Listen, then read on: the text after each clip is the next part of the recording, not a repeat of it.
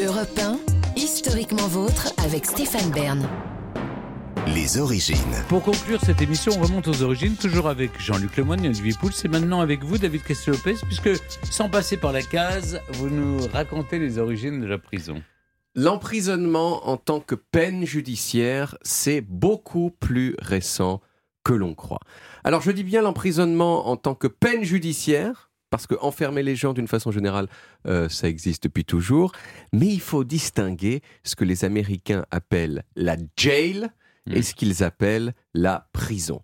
La jail, qui a la même étymologie que geôle en français, et qui est un endroit dans lequel on enferme les gens provisoirement, ça c'est une chose. Euh, ils font les enferment parce qu'ils sont dangereux euh, ou parce qu'il ne faut pas qu'ils s'échappent avant leur procès. L'autre, c'est la prison, hein, prison en anglais, qui est un endroit où les gens sont enfermés une fois qu'ils ont été jugés, l'enfermement étant une punition en soi. Dans les prisons de l'Ancien Régime en France, euh, c'était que la première catégorie qui existait. On trouvait toutes sortes de gens euh, dans les prisons, en plus euh, des criminels. en gros, on y mettait en vrac tous ceux qu'on considérait comme pouvant troubler l'ordre public et les bonnes mœurs. Les vagabonds, les mendiants, les ivrognes, les jeunes fugueurs aristocrates, une belle famille, une bonne famille, un petit jeune qui qui qui, euh, pas trop dans le droit chemin, hop, en prison. Et bien sûr aussi euh, des malades mentaux et aussi des gens euh, endettés qui étaient enfermés en attendant qu'ils règlent leurs dettes. Ça devait leur ça donner va envie. pas les aider. Alors ça, Ah devait- oui. ça devait leur donner l'env- l'envie plus forte de rembourser leurs dettes, mais on voit mal comment ils pouvaient lever les fonds nécessaires. Mais quand venait le temps de la véritable punition, c'était souvent autrement plus violent que la prison. C'était l'écartèlement, c'était le bûcher, La roue. ou c'était la roue, ou c'était à minima le fouet. On tapait les gens pour les punir. Des peines qui étaient donc volontairement spectaculaires parce qu'elles étaient censées montrer le pouvoir de la royauté sur le monde des mortels. Mais à partir du XVIIIe siècle, ces peines corporelles, elles ont été de plus en plus critiquées. Alors en partie parce que c'est, on s'est rendu compte que c'était pas très, pas très gentil euh, de faire ça aux gens, mais aussi Pas efficace. pas efficace. efficace voilà, du tout. surtout parce que c'était moins efficace qu'on pensait. Ça dissuadait qui pas. était euh, Oui. écartelé, il recommence plus. Oui, mais ça ne Hein dissuadait pas les autres, Ah. euh, les autres euh, de se dire ah bah tiens je vais pas faire ça sinon on va m'écarteler. Euh, ça dissuadait pas de ouf les gens de faire des choses illégales. Il y a des auteurs par exemple qui ont remarqué qu'il y avait des pickpockets qui sévissaient pendant les exécutions publiques, ce qui montre bien que c'était pas la panacée.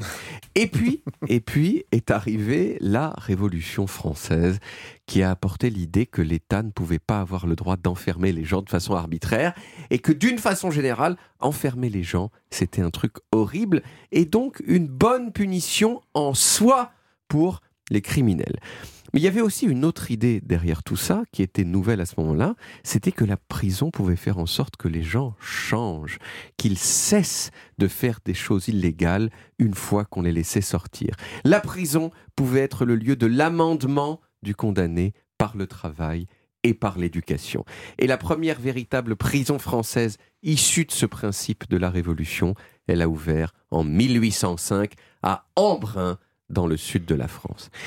Mais il a quand même fallu euh, pas mal de temps pour qu'on abolisse vraiment euh, les châtiments corporels. La peine de mort, par exemple, n'a pas du tout été 1981. supprimée tout de suite. Hein, supprimé euh, euh, plus François Mitterrand, voilà, plus de 1980. 170 ans plus tard. C'est simplement que de plus en plus, on a cessé d'en faire un spectacle. Mais quand même, la dernière exécution publique en France, vous savez de quand elle 75, date? 75. de- Public, c'est-à-dire devant Ah, un public oui. où les gens pouvaient venir voir s'ils voulaient. Ah, avant la Avant la Guerre. Seconde Guerre. 1939, excellente. euh, Il y a des il y a des vidéos même de cette enfin des vidéos. de- je, je dis pas pour sais pas pourquoi c'est, moi je ne les ai pas vues. Oh. hein, mais c'est ça. Vous, vous faites des recherches bizarres quand même. hein. Ouais, un petit peu. Le problème, quand on enferme plein de gens euh, au lieu de, laisser, de les laisser en liberté, c'est qu'il faut construire des endroits pour les enfermer et qu'il faut aussi payer des gens pour les surveiller et leur donner à manger. Et comme tout ça, ça coûte très cher, eh bien en France aujourd'hui, je pense qu'on le sait tous, il n'y a pas assez de prisons pour le nombre de gens qu'on veut y enfermer. Il y a 61 000 places de prison en France et 73 000 détenus, ce qui veut dire qu'il y a plein de détenus qui dorment sur des matelas posés au sol. Alors la France est est pas du tout championne du monde hein, euh, en matière du taux de taux d'incarcération. euh, taux d'incarcération, pardon. Euh, ça, ce sont les États-Unis. Plus de 6 personnes sur 1000 sont en prison aux États-Unis. C'est plus de 5 fois plus qu'en France en proportion. Et petit fun fact, vous savez quel est le pourcentage d'hommes parmi ces prisonniers? Une grande majorité. 90%. 90% aux États-Unis, 96% en France. Bon, le crime, euh, c'est quand même globalement un truc de bonhomme. hein, on l'a remarqué. Ouais. Voilà. Merci beaucoup, David. On retrouve les origines en podcast sur toutes les applis audio et en vidéo sur YouTube Dailymotion et sur le site europe1.fr. Vous pouvez également retrouver toutes nos émissions.